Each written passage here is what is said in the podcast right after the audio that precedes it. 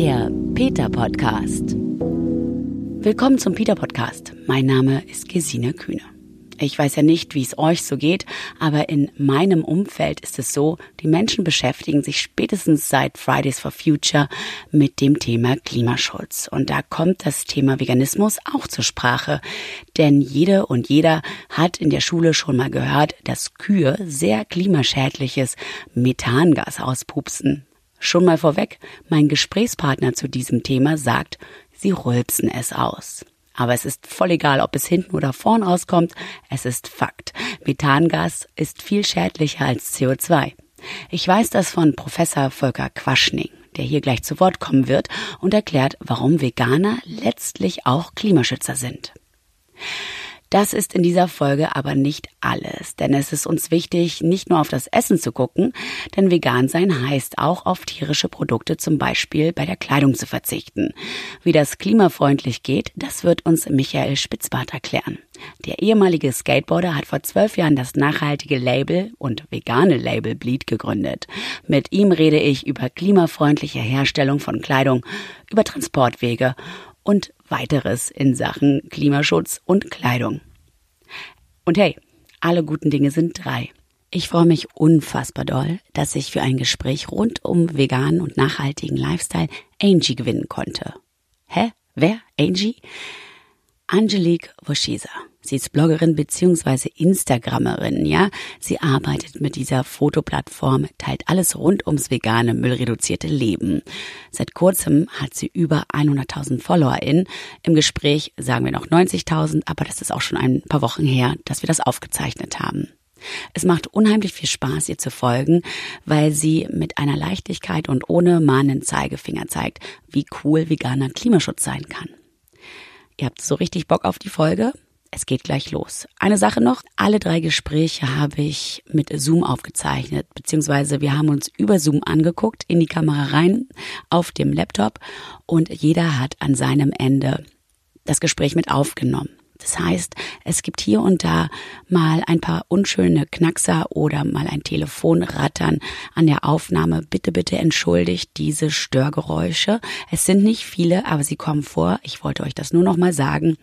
Es ging nicht anders. Die Corona-Zeit bringt diese Maßnahme mit sich, dass wir alle in irgendeiner anderen Form zusammenkommen und uns unterhalten müssen. Dennoch, diese Folge ist super spannend und der ein oder andere Spratzer sollte euch nicht stören, das Ganze durchzuhören. Jetzt geht's aber los und zwar mit Professor Volker Quaschning. Willkommen, Volker Quaschning im Peter Podcast. Und weil es so eine besondere Folge ist mit drei ExpertInnen, ähm, möchte ich doch eine kurze Selbstvorstellung von dir bitte. Okay, ja, mein Name ist Volker Quaschning. Ich bin Professor für regenerative Energiesysteme hauptberuflich. Das heißt, ich kümmere mich dann in, an der Hochschule für Technik und Wirtschaft der HTW Berlin um die Lehre und Ausbildung im Bereich regenerative Energien, Energiewende, Klimaschutz. Das ist eigentlich das, das Hauptthema.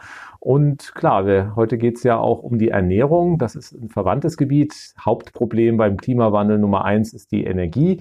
Problem Nummer zwei ist die Ernährung und äh, deswegen ist das für mich auch äh, privat natürlich ein Thema. Bin selber auch mittlerweile Veganer und äh, deswegen auch dem Thema ganz gut zugewandt. Letztes Jahr habe ich noch die Scientists for Future mitgegründet, also um die Klimabewegung zu unterstützen mhm. und versuche halt auch privat möglichst viel im äh, Klimaschutz zu machen. Habe selber auch einige Bücher geschrieben, YouTube-Kanal, der relativ gut läuft, Webseite und bin auch dann auf Social Media ganz gut unterwegs. Ja, ich möchte den einen Punkt tatsächlich noch hervorheben, nämlich aktiv oder beziehungsweise Mitbegründer von Scientists for Future. Ähm, worum geht's da genau? Ja, wir hatten ja letztes Jahr die Fridays for Future Bewegung. Das kennen oder wissen wahrscheinlich die meisten noch, die junge Generation, die auf die Straße gegangen ist, um zu protestieren für mehr Klimaschutz. Eigentlich naheliegend. Also in der Schule hat man immer gelernt, es gibt ein Klimaproblem. Und als die Schüler dann gefragt haben, was können wir dagegen tun, dann hieß es immer nächstes Thema. Also ähm, das ist natürlich nicht befriedigend auf Dauer, zumal es natürlich auch die junge Generation treffen wird. Und ähm, die hat, ist dann auf die Straße gegangen. Das Einzige, was der Politik damals eingefallen ist, ist dann zu sagen, da geht mal in die Schule und seid mal ruhig, ich habe eh keine Ahnung. Und das hat uns natürlich äh, in der Wissenschaft ziemlich geärgert, weil wir eigentlich seit Jahrzehnten vor dem Klimawandel warnen und die Schülerinnen und Schüler im Prinzip nur gesagt haben, die Wissenschaft sagt das und das und jetzt handelt mal. Und ähm, dann nimmt man sie entsprechend nicht ernst. Damit hat man ja auch im Prinzip die ganze Wissenschaft auch diskreditiert. Und dann haben wir gesagt, so geht das nicht. Also das heißt, man kann jetzt irgendwie, man muss das Thema ernst nehmen, man muss die Schülerinnen und Schüler auch, auch irgendwo bei ihren äh, ja, Problemen abholen. Und ähm, das können wir nur machen, indem die Wissenschaft ganz klar sagt, das ist berechtigt. Und es ist jetzt nicht sinnvoll, über Schulschwänzen zu reden, sondern es wie über die Klimakrise zu reden haben. Und da haben wir äh, sehr schnell auch wirklich Tausende von Wissenschaftlern gefunden, die also diesen Appell unterstützt haben. Und das war relativ medienwirksam auch letztes Jahr und hat auch dazu beigetragen, die Diskussion im Bereich des Klimaschutzes zu versachlichen. Dass wir also nicht mehr über Schulschwänzen reden, sondern es wirklich über das Klimaproblem. Genutzt hat es bis jetzt noch nichts. Das heißt also, wir haben in Deutschland nach wie vor eine Politik, mit der wir nicht äh, irgendwelche Klimaschutzziele einhalten können. Ja, wir müssen ja auch ganz klar sagen, wir sind in so einer ganz absurden Zeit gerade. Wir treffen uns per Zoom, weil Corona unser Leben bestimmt und die entsprechenden Maßnahmen. Und äh, bevor wir zum Thema Ernährung kommen und Klimaschutz, Corona ist ja tatsächlich auch gerade kein guter Begleiter für den Klimaschutz, oder? Ich würde immer gefragt, hilft oder schadet Corona dem Klimaschutz insgesamt? Ich finde ähm, relativ interessant, dass die Leute mal mit einer Krise konfrontiert werden. Ich, man hat ja immer so das Gefühl, wir haben ja immer so die Illusion der Unverwundbarkeit. Das heißt, wir können tun, was wir wollen. Wir können mit dem Planeten rumasen oder so und im Endeffekt unser Leben geht immer gut weiter. Ich kann die Augen verschließen vor dem bisschen Elend und selber ein schönes Leben äh, führen. Und zum ersten Mal sehen eigentlich alle Leute deutschlandweit, dass da plötzlich was aufpoppen kann, was jeden persönlich bis ins Mark ins Leben trifft. Also ich glaube, das ist eine relativ interessante Erkenntnis. Ob man die nun umsetzen wird auf den Klimawandel oder nicht, das muss man schauen. Aber ähm, zumindest mal bricht das ein bisschen das auf. Wir haben ja immer damit gekämpft, dass alle Leute so ein bisschen mit den äh, Schultern gezuckt hatten. Na, was wollt ihr denn? Ähm, das wird doch alles gut ausgehen. Dann machen wir halt ein bisschen Klimaschutz und pflanzen drei Bäume und gut ist. Und ich glaube, Corona zeigt den Leuten, dass es nicht so ist. Andererseits haben wir halt die alten Reflexe, wieder die Industrie hochfahren, Lufthansa stützen und so weiter und so fort. Ähm, deswegen ist es auch negativ. Aber jetzt auch, wenn wir zum Beispiel Richtung Ernährung uns anschauen, nicht? Also gerade jetzt äh, der Fleischskandal, der hochpoppt. Das heißt, Corona wirft so ein bisschen ein Schlaglicht auf ganz viele Sachen, wo man so sagt, also das zeigt uns mal auf, ob es in Ordnung ist oder nicht. Also dass danach jetzt alle Veganer in Deutschland sind, glaube ich auch nicht. Aber zumindest mal wird es wieder mal sehr stark ins Bewusstsein gerückt, was hier schiefläuft in dem Land. Ja, ich finde es auch, ähm, also gut, sagen wir mal, in Anführungsstrichen für die Tiere, ähm, dass Tönnies passiert und Menschen tatsächlich auf einmal so hart damit auseinandergesetzt werden, dass letztlich Fleischkonsum ähm, so ziemlich das Schlechteste ist, was man dem Menschen und den Tieren und halt der Umwelt antun kann. Ähm, bei mir war der Gedanke nur zum Klimaschutz nochmal, bevor wir wirklich dann beim Fleisch landen, äh, dass ja auch in den Beschränkungsmaßnahmen ja man keine eigenen ähm, Kaffeebecher mitbringen durfte, sondern es ging alles wieder auf Einwegware. Und das hat mich ja so ein bisschen schockiert, dass wir da so diesen Riesenschritt wieder zurückgehen mussten von dem, was eigentlich doch viele Menschen, die so ein bisschen umweltbewusster leben, schon für sich in, ja, in den Alltag aufgenommen haben. Ja, dafür gab es halt sehr viele positive Sachen. Wir haben ja äh, angemahnt, weniger zu fliegen. Ich meine, keiner hätte sich letztes Jahr getraut zu sagen, irgendwie, komm, schauen wir mal, dass wir im März 95 Prozent weniger Flugbewegung haben. Das hat natürlich Corona auch geschafft. Also insofern ähm, gibt es auch andere Bereiche und ähm, wir sehen auch bei Umfragen jetzt, dass zum Beispiel das weniger Fliegen auch bleiben wird. Das heißt also gerade im Business-Bereich, also äh, geht man jetzt einfach zu den digitalen Sachen über und das sind natürlich auch Sachen, die uns helfen, Sachen, die wir sonst irre mühselig hätten durchsetzen müssen, die jetzt auf einmal so kommen. Also insofern, wie schon gesagt, Corona hat Gutes und Schlechtes für den Klimaschutz. Man kann jetzt, also ich glaube, man kann drei gute Sachen und drei schlechte jeweils finden. Und was wir daraus machen, das liegt dann an uns am Ende wieder. Dann lassen wir mal Corona kurz Corona sein. Wie wird man denn eigentlich Klimaexperte? Das interessiert mich ja schon sehr stark. Ich bin ja gar kein Klimaexperte. Ich bin von der Ausbildung Elektroingenieur und äh, eigentlich Experte für Energiewende. Genau, das heißt also im Energiebereich, nun ist das verwandt. Also wir machen uns natürlich, also ich bin seit 30 Jahren im Bereich Energiewende, habe einfach äh, Ingenieurwissenschaften studiert, dann äh, angefangen, mich um Solar- und Windenergie zu kümmern, promoviert im Ausland gearbeitet, also alles in dem Bereich Energiewende. Und ähm, Energiewende habe ich angefangen zum Zeitpunkt, wo jemand gesagt hat, das macht überhaupt gar keinen Sinn, das ist ja alles irre teuer. Und ähm, dann ist aber die Frage, warum macht man sowas überhaupt? Und ähm, das habe ich einfach gemacht, weil ich äh, schon im Studium fest, äh, Reports gesehen habe, festgestellt habe, dass wir ein Problem mit dem Klimawandel haben. Und ähm, die Berichte damals auch von, es gab so eine Enquete-Kommission des Deutschen Bundestages in den 80er Jahren, die schon mal alles aufgeschrieben hatten, was auf uns zubrausen wird. Und äh, das hat mich damals schon als, als Student so schockiert, dass ich gesagt habe, also ich muss jetzt irgendwas Sinnvolles dagegen tun. Und dann habe ich gesagt, okay, was kann ich mit meiner Ausbildung machen? Energiewende ist eines der Hauptprobleme. Natürlich beobachten wir natürlich auch seitdem die äh, ganzen Klimaeffekte. Also seit 30 Jahren lese ich permanent die Klimaberichte. Also ich kann da überall mitreden, aber von der Ausbildung her bin ich kein Klimatologe oder Meteorologe, sondern ist einfach Ingenieurwissenschaftler. Ja, das heißt, ähm, mit der Energiewende sollten wir darauf achten, dass wir Energie einsparen. Wie kann man das mit seiner Ernährung denn machen? Also wie geht Energiewende bzw. Klimaschutz dann mit Veganismus zusammen oder erstmal vielleicht fleischfrei leben? Fangen wir beim fleischfrei sein an. Fangen wir mal äh, generell beim Klimawandel an. Also äh, wir haben wenn man so ein bisschen schaut, die Statistiken sind immer so ein bisschen schwer. Es ist immer die Frage, was rechnet man alles rein bei der Ernährung? Also nur die Kuh, die rülpst, dann habe ich nur die Methanemissionen oder habe ich dann zum Beispiel auch die Brandrodung für den Acker, wo Futtermittel angebaut werden oder der Acker, der über den Traktor fährt. Also das ist bei den Bilanzen immer so ein bisschen schwierig. Deswegen haben wir auch sehr starke Bandbreiten. Also irgendwo 10 bis 20 Prozent ist der Anteil der Ernährung am Klimawandel. Energie macht irgendwie so 70 bis 80. Also das heißt, das ist schon äh, klar verteilt. Aber selbst wenn wir die Energie komplett umstellen, wenn wir den Ernährungsbereich nicht anfangen, dann kollabiert uns das Klima halt irgendwie ein paar Jahrzehnte später. Also insofern müssen wir auch im Ernährungsbereich rangehen. Das ist ganz klar. Wir wissen ungefähr, welcher Anteil, wie gesagt, kommt, je nachdem, wie man rechnet. Und ähm, da kann man ganz klar sagen, gibt es eigentlich den Hauptbereich, das ist die tierische Ernährung. Also die Kuh hat halt einfach ein blödes Verdauungssystem, sie ist Wiederkäuer und rülpst halt jede Menge Methan in die Atmosphäre und dieses Methan ist halt ein sehr starkes Treibhausgas, was viel, viel stärker ist wie Kohlendioxid. Und äh, deswegen haben wir einfach vor allen Dingen durch die Rinderzucht äh, enormen Beitrag und natürlich dann auch ähm, der Flächenverbrauch. Also wir haben uns letztes Jahr alle darüber aufgeregt, dass im Amazonas der Regenwald abgefackelt wird. Naja, warum wird er abgefackelt, um Viehfutter anzubauen? Das heißt, wir haben also diese indirekten Effekte, einmal direkte Effekte, also die Kuh selber schädigt das Klima und zwar enorm. Mhm. Das klimaschädlichste Nahrungsmittel ist Butter pro Kilogramm. Also das ist äh, auf, einfach auf den, das Problem von der Kuh her. Und natürlich dann auf der anderen Seite äh, durch den starken Druck, weil einfach die Landwirtschaft, äh, vor allem der, der Viehfutteranbau so viel Fläche braucht. Also ist der Druck auf den Wald auch da. Und dann äh, geht auch ein Teil der Regenwaldabholzung einfach auf den Fleischkonsum. Und da müssen wir dann im Prinzip ran. Und äh, man kann einfach sagen, wir werden das Klima nicht retten können, ohne den Fleischkonsum zu reduzieren. Also die Kuh kriegen wir nicht methanfrei. Da kann man irgendwie forschen, was man will. Gut, ich könnte einen hermetischen Stall drumherum bauen, das Methan absaugen und entsorgen oder so, aber das, dann wird das Fleisch genauso teuer, dass man es nicht mehr bezahlen kann. Also es geht ja darum, auch Press- und Billigfleisch da irgendwie herzustellen. Das kriegen wir nicht hin, klimaneutral, keine Chance.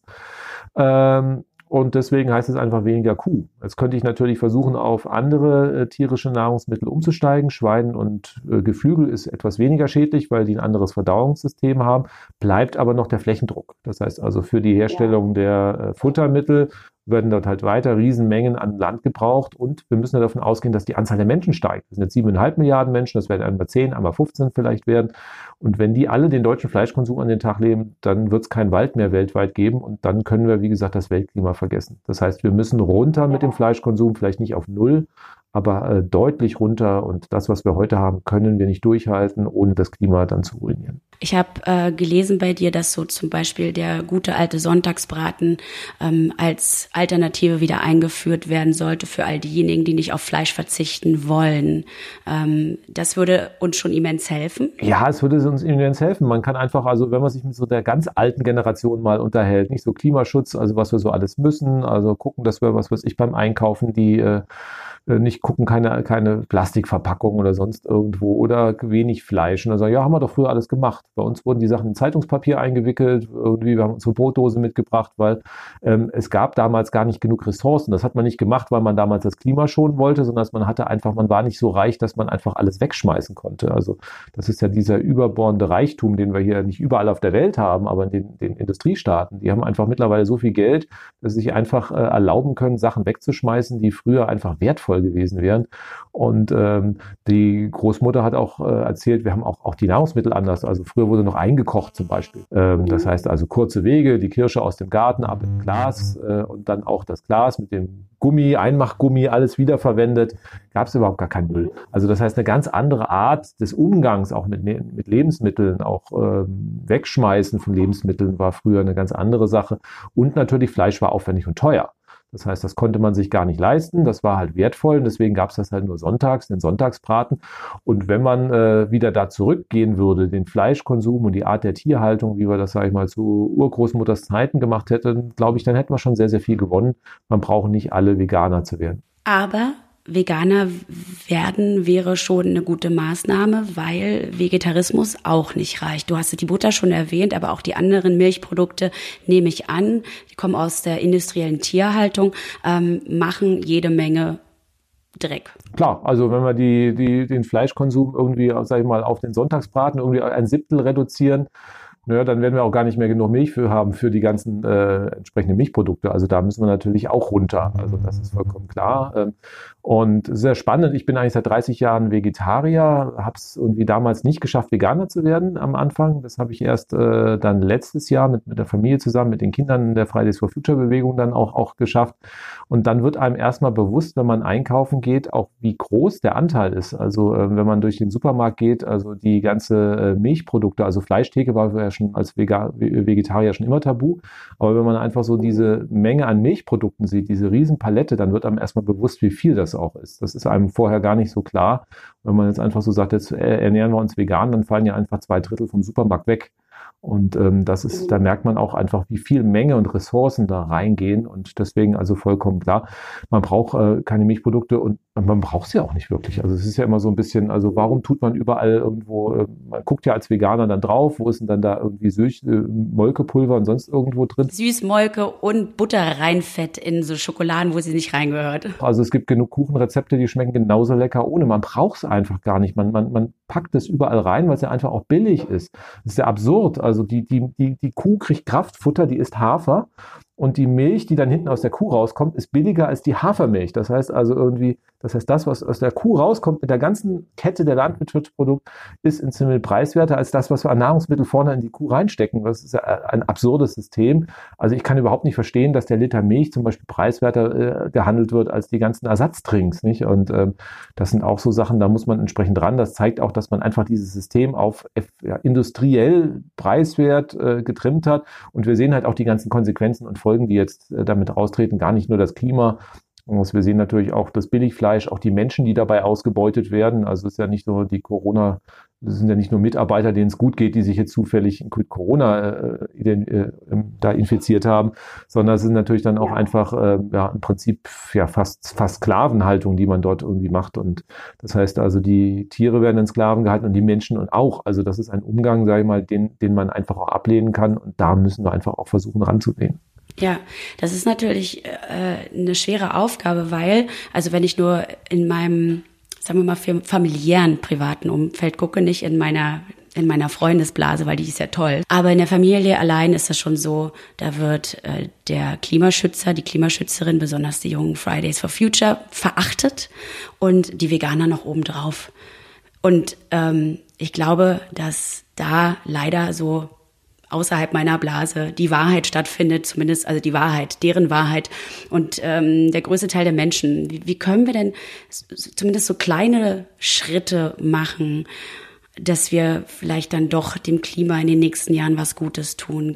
Ginge das mit Gesetzen? Müssten Sachen verboten werden? Also wir müssen so schnell mit den Emissionen runter, wir werden es ohne äh, staatliche Eingriffe nicht hinkriegen. Also auf Selbsterkenntnis zu, zu äh, hoffen, da brauchen wir 200 Jahre, bis sich Menschen ändern. Also das ist immer das Problem, Verhaltensmuster zu ändern. Das funktioniert nicht. Wir haben es bei Corona gesehen, da waren wir wieder beim ersten Beispiel. Also irgendwo, äh, wenn ich jetzt letztes Jahr gesagt hätte, naja, wir müssen jetzt alle mal zwei Wochen zu Hause bleiben und äh, dürfen irgendwie nicht vor die Haustür, dann hätte ich gesagt, bist du verrückt? Das geht ja gar nicht. Das kannst du keinen irgendwie machen oder äh, ja, also das heißt, äh, das sind ja einfach radikale Veränderungen, die wir jetzt einfach auch durch Corona gehabt haben und äh, das ist ja auch verordnet gewesen. Also wenn man jetzt äh, nicht äh, aus Infektionsschutzgründen gesagt hätte, freiwillig, naja, entscheidet mal, ob ihr zu Hause bleibt oder nicht irgendwie, dann hätten wir die Corona-Krise ja nicht in den Griff gekriegt. Das heißt, wenn ich eine große Krise habe wo es darauf ankommt, dass ja alle mitmachen. Das ist ja bei Corona genauso. Das heißt also, wenn da die Hälfte der Bevölkerung keinen Infektionsschutz macht, dann kann ich es auch lassen. Und ähm, deswegen, wenn es darauf ankommt, wie beim, bei Corona und auch beim Klimaschutz, dass alle mitmachen, dann brauchen wir staatliche Maßnahmen. Also Corona hätten wir nicht in den Griff gekriegt und die Klimakrise kriegen wir auch nicht in den Griff, wenn der Staat nicht regelnd eingreift. Das Problem ist halt einfach, mit der Ernährung, warum sind so viele Leute äh, da so positiv eingestellt? Naja, es ist einfach abartig, wie preiswert Fleisch ist. Also das muss man ganz klar sehen. Und das heißt, man hat ja Sekundärgewinne. Man, also das heißt, ähm, ich, ich ernähre mich mit einfach billigsten Ernährung. Es gibt ja so einen Spruch, äh, Deutschland hat irgendwie die teuersten Küchen, aber die Deutschen geben am wenigsten für Nahrungsmittel aus. Das heißt also, man haut das Geld dann lieber für was anderes raus, Konsumgüter, Urlaub und spart halt bei den Nahrungsmitteln. Und natürlich so eine äh, Fleisch, billige Fleisch-Milch-Ernährung, die man schon immer gewöhnt ist, äh, macht irgendwie schnell satt und ist preiswert und gibt mir Geld und Ressourcen für was anderes. Und deswegen stellt man sich ungerne um. Und äh, das ist natürlich so ein, Hauptproblem. Und in dem Moment, man weiß aber, dass es ja eigentlich Mist ist. Also jeder kennt die Bilder von den, von den misshandelten Tieren. Jeder weiß irgendwo, dass äh, das Viehfutter, dass die Landwirtschaft irgendwie nicht gut ist. Jeder weiß, dass die, äh, also wie die Tiere geschlachtet werden, dass das äh, abartig ist. Jeder weiß, dass da Antibiotika drin ist. Jeder weiß irgendwie, dass die Leute, also das ist ja irgendwas, was irgendwie nicht neu ist. Nur man verschließt einfach permanent die Augen davor und deswegen ist es halt einfach, und äh, wenn jetzt einer kommt und, sage ich mal, einen dran erinnert, dann wird man natürlich, wie kann ich dann reagieren? Es gibt ja dann zwei Möglichkeiten. Ich will ja kein böser Mensch sein. Also die erste Möglichkeit ist, dass ich sage, okay, du hast ja recht, ich werde jetzt auch Veganer. Ähm, das ist aber natürlich mit äh, persönlichen Veränderungen verbunden. Ich muss mich mit auseinandersetzen, ich muss irgendwie erstmal gucken, wie ernähre ich mich jetzt und sonst irgendwie. Das ist für viele einfach zu kompliziert. Eventuell, vielleicht haben auch einige Angst, es wird teurer. Und dann ist es natürlich einfacher zu sagen, okay, du bist ein Idiot und ähm, ich habe recht und damit bleibt alles beim Alten. Damit kann ich das Problem halt weiter verdrängen. Also es ist im Prinzip ein Verdrängungsmechanismus. Und jetzt bei Tönnies, ich finde es einfach gut. Also irgendwie ist es abartig schwierig für die Leute, die davon betroffen sind. Also da müssen jetzt die Leute ihren Sommerurlaub abbrechen, weil die Fleischfabrik nebenan ist. Also die würden ja zurückgeschickt von Mecklenburg-Vorpommern, weil das Infektionsrisiko da ist. Und das zeigt natürlich schon so, äh, ja, also wir können nicht permanent die Augen verschließen. Irgendwann trifft es vielleicht uns auch. Und ähm, das ist so meine große Hoffnung, dass also solche, solche Sachen auch dazu beitragen, die Bereitschaft erhöhen, da etwas zu verändern. Wir werden Fleisch in Deutschland nicht verbieten können, das glaube ich nicht. Aber wir werden natürlich ähm, dafür sorgen können, dass wir die Bedingungen deutlich verbessern, dass wir also für Tierwohl äh, sehr hohe Standards setzen. Dadurch wird das Fleisch auch deutlich teurer werden. Und halt auch menschliche Standards, also dass man halt nicht so eine Art Sklavenhaltung haben kann, wie jetzt gerade bei Tönnies. Braucht man nicht nur bei der Tierhaltung. Das brauchen wir bei allen Berufen. Also es gibt ja ganz viele andere Berufe, wo das ja ähnlich ist. Deswegen müssen wir schauen. Also da ist ja, sag ich mal, der Gemüseanbau ja auch nicht viel besser, wenn der großindustriell mhm. erfolgt. Also das heißt, das stimmt. Äh, Spargel gab es ja das gleiche System, äh, Problem, besser gesagt. Ne, auf einmal durften die Spargelstecher einreisen, obwohl gerade Lockdown war, ähm, damit der Deutsche seinen äh, weißen Spargel bekommt. Äh, ja, aber, aber das lenkt vom Thema ab, also zumindest vom vom Veganismus, weil äh, es gibt ja dieses wunderbare Argument von Menschen, die den Regenwald schützen wollen und sagen, ja, der wird ja wegen Sojaanbau abgeholzt. Ähm, du hast es am Anfang gesagt, er wird vor allem deshalb abgeholzt, weil Tierfutter angebaut werden soll. Das, und Soja wächst ja, glaube ich, relativ schnell und dieses Soja landet ja dann ganz oft auch ähm, im, im Tierfutter. Genau, also ähm, der Regenwaldabholzung, also das Soja, was in, also in menschlicher Nahrung landet, ist, ist relativ gering. Ähm, viel von dem Soja landet ja auch äh, Tofu und sonst irgendwo, was dann biologisch angebaut ist. Diese Standard gibt es in, in, Brasilien gar nicht. Das heißt, meines Wissens nach kommt äh, das Soja für die menschliche Ernährung dann auch, auch, auch großteils aus Europa, Frankreich oder äh, das heißt, da ist gar nicht so viel aus, aus, aus Brasilien. Und natürlich, man muss die Flächen sehen. Also für die, für, also wenn ich jetzt praktisch, wenn alle Veganer würden, hätte ich irgendwie nur 20 Prozent der Ackerflächen, die ich noch brauche für die Ernährung. Dann werden ja die ganzen Flächen frei. Dann gibt es ja gar, kein, gar keinen Grund mehr, irgendwelche Wälder abzuholzen. Im Gegenteil, wir könnten massiv aufforsten und damit natürlich auch das Klima retten. Also das heißt, ähm, das Schlimmste eigentlich auch, an der tierischen Produktion ist dieser Druck auf die Flächen. Weil es natürlich klar, eine Kuh frisst irgendwas und ich muss halt äh, fünf Kalorien äh, an tierischen, äh, an pflanzlichen Nahrungsmitteln in die Kuh reinstecken, damit hinten eine Fleischkalorie rauskommt. Und wenn ich, wenn ich halt die pflanzlichen Nahrungsmittel selber esse, dann geht einfach diese ganzen Flächen, die da dafür brauchen, runter. Und das ist natürlich das, worauf wir hinarbeiten müssen, weil die Flächen, die haben wir auf dieser Erde nicht mehr. Der Globus stößt an seine Grenzen. Das heißt, wir sind sehr viele Menschen. Jetzt sagen immer die Leute, wir müssen die Überbevölkerung lösen, aber wir können ja nicht anfangen, die Leute zu erschießen, also, sondern wir müssen gucken, jeder hat das Recht, hier auf diesem Planeten zu leben. Also das denke ich mal, das ist ja. Und dann müssen wir halt schauen, dass wir so leben, dass alle Menschen auf diesem Planeten unter guten Bedingungen leben können. Und das heißt einfach mit deutlich weniger Fleischkonsum, mit unserem Fleischkonsum werden wir diese Menschheit nicht satt bekommen. Das heißt also, die Rechnung wird vorher aufgestellt, wie viel Futtermittel, Energie geht in und Wasser geht in die Kuh zum Beispiel, dass sie ein Stück Fleisch wird, ähm, im Vergleich zu das Gemüse, was hätte so und so viele Menschen auch ähm, satt machen können.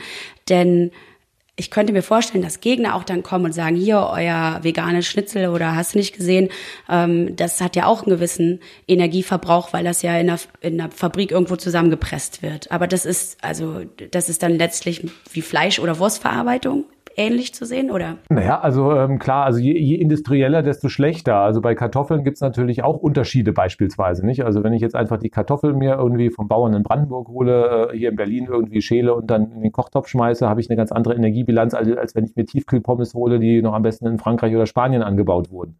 Also da äh, ist CO2-mäßig auch ein Faktor 5 oder 7 dazwischen. Also das heißt, je stärker ein Lebensmittel ver, äh, verarbeitet wird, desto größer ist der CO2-Fußabdruck. Trotzdem ist die Tiefkühl Pommes immer noch besser als das Steak. Also, weil einfach ähm, ich ja einfach den großen Aufwand habe. Das heißt also, für, für meine pflanzlichen Nahrungsmittel muss der Traktor einmal übers Feld fahren für die tierischen Nahrungsmittel brauche ich halt irgendwie drei, vier, fünfmal so viel äh, pflanzliche. Das heißt, der Traktor fährt drei, vier, fünfmal übers Feld, um überhaupt die Futtermittel zu transportieren. Und dann muss ja das Fleisch noch weiter verarbeitet werden. Das heißt einfach, die Kette ist viel größer und dann werden natürlich im Rahmen dieser Kette viel mehr CO2 ausgestoßen. Und dann kommt natürlich noch dazu, dass die Kuh halt das Methan rülpst.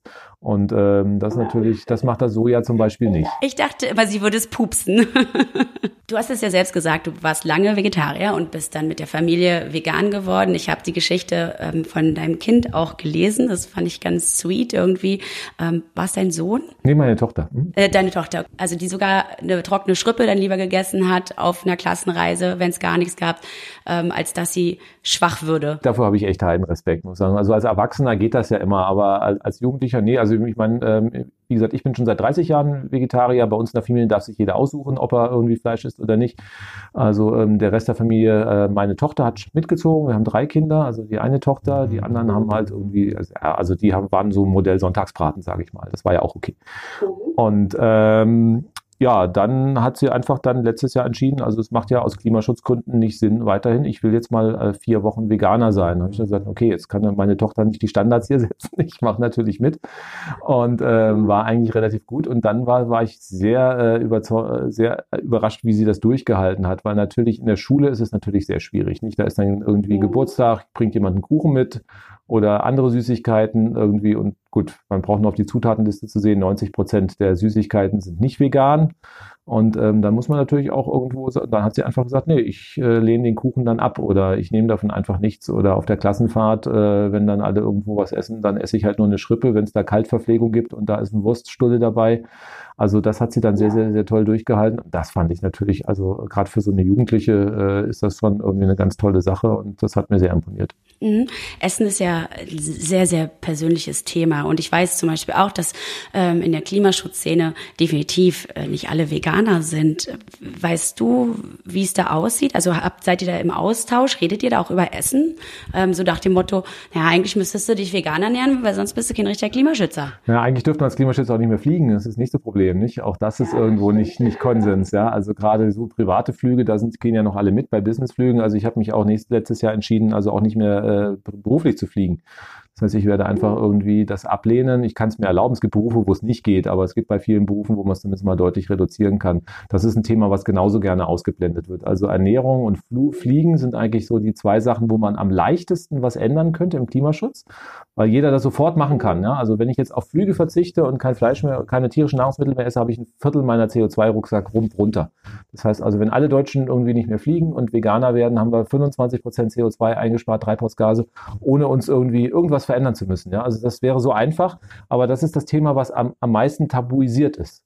Also eine Solaranlage, also was viel komplizierter ist, Photovoltaikanlagen, Elektroauto kaufen oder sowas, das ist alles eher noch so drin, also so die hochtechnologisierten Ansätze, aber einfach so ein bisschen Verhaltensänderung, das ist schwierig. Ja, da ist halt der Deutsche wieder mit seinen unnötigen Dingen, also da ein bisschen neue Technik anschaffen, aber auf die wichtigsten Dinge wie Flugurlaub und Fleisch verzichten, das, das halt nicht so. Genau, ja, aber das geht halt in das Thema Verhaltensänderung rein, nicht? Also das ja. heißt, äh, und Verhaltensänderungen sind halt einfach schwierig. Ich habe mal gehört, Menschen ab 30 verändern sich nicht mehr und nun sind halt irgendwie zwei Drittel oder noch mehr der deutschen Bevölkerung über 30. Das macht das Ganze halt schwierig. Mhm. Ähm, du hast äh, die zwei wichtigsten Dinge. Ich habe nämlich noch mal so eine Stunde Vergleichsfrage zum Schluss aufgezählt, nämlich das Fliegen und das Vegan-Sein. So, jetzt kommt es. Ähm, Menschen rechnen sich ja wirklich gerne gegenseitig alles auf. Ne? Ich mache dies, ich kann dann auch das machen und so weiter. Ähm, wenn ich dieses Jahr noch nach Sardinien fliegen würde, wie lange müsste ich vegan leben, um diesen Flug auszugleichen? Wissenschaftler müssen eigentlich immer korrekte Zahlen geben. Ich kann es nur mal so Pi mal Daumen. Also einmal nach Sardinien zurück ist so ungefähr eine Tonne CO2, aber nicht, nicht festnageln. Da müsste ich nochmal in den Tabellen nachschauen. Veganer spart man vielleicht so eine halbe Tonne CO2, zwei Jahre ungefähr, würde ich sagen. Also Pi mal Daumen, ohne mich festzulegen, aber so die Größenordnung. Okay. Also das heißt, wenn ich zehn Jahre vegan bin, darf ich mir fünf Flüge nach Sardinien leisten. Jetzt, also wirklich so ins Grobe. Der Planet verträgt keins von beiden. Also das ist immer so das Schöne, dass man sich sagt, jetzt kann ich mir mal was gönnen. Also man kann sich ja was gönnen, einen schönen veganen Käsekuchen. Das ist ja immer, die Leute glauben, sie müssten auf etwas verzichten. Und ähm, das ist eigentlich so das Spannende. Es gibt auch ganz tolle vegane Restaurants. Also wenn ich mir was gönnen würde, dann mal irgendwie einen schönen Brunch, einen tollen veganen Restaurant. Und ähm, dann merkt man erst, also wie, wie blöd es war, dass man die ganze Zeit gesagt hat, es geht gar nicht. Also es gibt so viele Alternativen mittlerweile, man muss auf nichts verzichten. Nehmt euch erstmal die Zeit, alles hier in der näheren Umgebung abzugrasen, was wirklich schön ist. Und äh, dann ist eh schon irgendwo Rentenalter. Also insofern, das ist immer das Problem. Man tut es halt, weil man es kann und weil es alle irgendwie toll finden. Und es ist ja auch eine Art von Bestätigung. Wenn ich jetzt irgendwie, was weiß ich, ein T-Bone Steak grille und irgendwie da fünf Männer zusammenkommen und alle erzählen, wie geil das ist, dann hat man irgendwie so eine Art soziale Bestätigung. Genauso war das beim Fliegen, nicht? Also wenn, wenn ich jetzt irgendwie nach, auf die Malediven fliege und zurückkomme und die Urlaubsfotos zeige, das heißt, dann kriegt man einfach soziale Bestätigung und alle sagen, boah, ist das toll gewesen. Und das ist, glaube ich, auch ein Hauptargument gewesen. Und da müssen wir einfach hin, dass wir sagen, also ähm, es darf also, man darf da keine Bestätigung mehr für kriegen. Das muss man einfach sagen, okay, du bist geflogen, naja gut, musst du selber entscheiden, aber doll ist es nicht. Man merkt schon so ein bisschen, also wenn man das einfach konsequent vorlebt und einfach sagt, oh, wie toll das ist und äh, auch davon, dass die dann schon auch ins Nachdenken kommen. Das hilft. Aber trotzdem muss der Staat die Rahmenbedingungen vorgeben. Bis alle Leute nachgedacht haben und das umgestiegen haben, das dauert zu lang. Also wir haben von Volker Quaschning gelernt, wir brauchen den Staat, der Rahmenbedingungen gibt. Zweitens, ähm, müssen wir unser Verhalten verändern und zwar sofort. Das heißt, wir können nicht mehr Flüge mit Veganismus aufrechnen äh, oder auch nicht. Und jetzt als drittes, Weißt du denn das Rezept vom Käsekuchen auswendig, sodass wir hier noch mehr, noch einen Mehrwert raushauen können? Ging auf Basis von Seidentofu und Tofu, also und äh, ja, dann Vanillepudding rein und also genau kriege ich es jetzt nicht zusammen, waren relativ viele Zutaten, aber genau, findet man ja auch im Internet oder so, da sind ja die Rezepte auch alle verfügbar und es gibt wirklich äh, sehr viel leckere Sachen. Wir grillen auch vegan, das ist überhaupt gar kein Problem. Und ähm, wir haben auch Fleischesser eingeladen und in der Art und Weise, wie wir grillen, sagen die, boah, ist das lecker. Und ähm, das heißt, Veganismus bedeutet keinen Verzicht. Das muss man den Leuten, glaube ich, einfach nochmal klar machen. Ist natürlich, wenn ich jetzt irgendwie mein Schnitzel mit Sauerkraut äh, ohne Schnitzel esse, irgendwie, dann ist das für viele natürlich auf Dauer Eisbein mit Sauerkraut ohne Eisbein nicht und das Sauerkraut übrig bleibt, ist für viele irgendwie blöd.